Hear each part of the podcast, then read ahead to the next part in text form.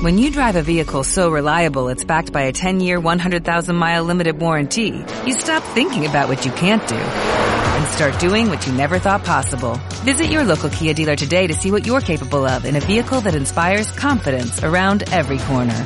Kia, movement that inspires. Call 800-3334-KIA for details. Always drive safely. Limited inventory available. Warranties include 10-year 100,000 mile powertrain and 5-year 60,000 mile basic. Warranties are limited. See retailer for details. Historias que atrapan el espíritu de cada narrador. La Secretaría de Cultura y el Instituto Nacional de Antropología e Historia presentan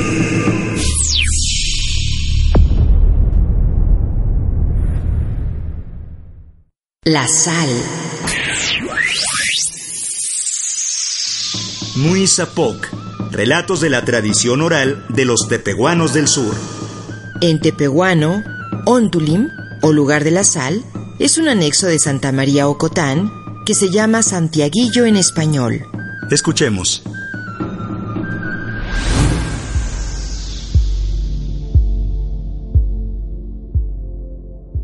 Una mujer vivía por en Ontulim.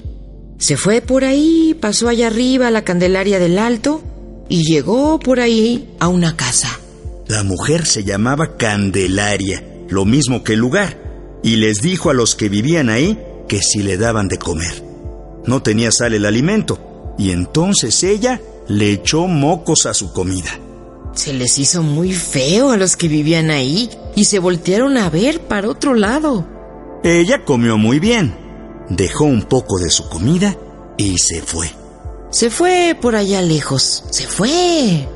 Por ahí andaba corriendo un niño y probó su comida. Estaba muy sabrosa. Les dijo a sus papás y ellos la probaron y confirmaron que estaba sabrosa la comida de aquella mujer. Así esas personas se fueron tras Candelaria. La siguieron hasta un lugar lejano y no la alcanzaron porque se fue lejos, lejos.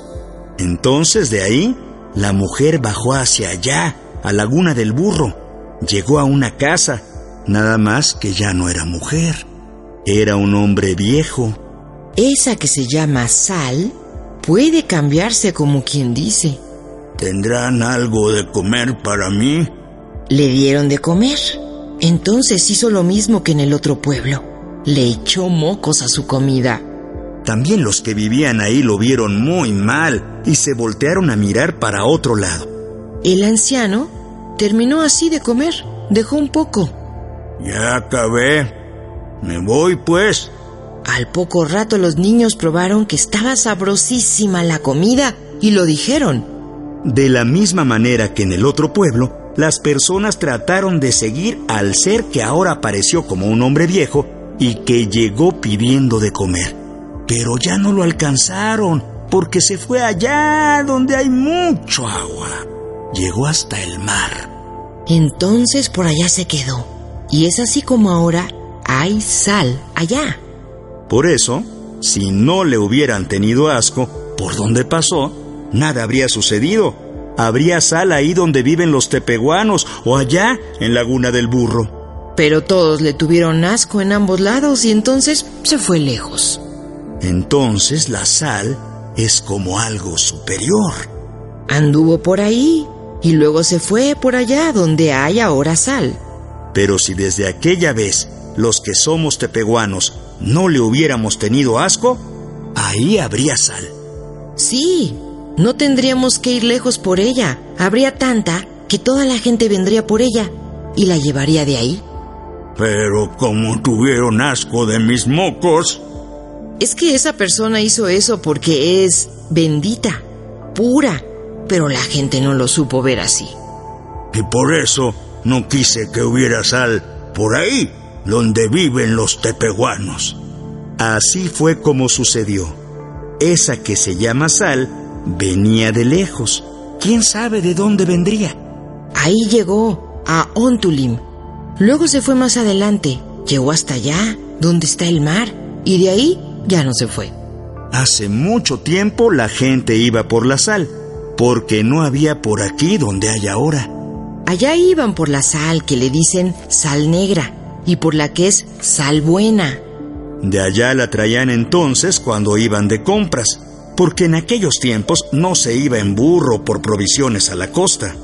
De allá la traían entonces, no la compraban, porque en la orilla del mar había sal negra y también sal blanca.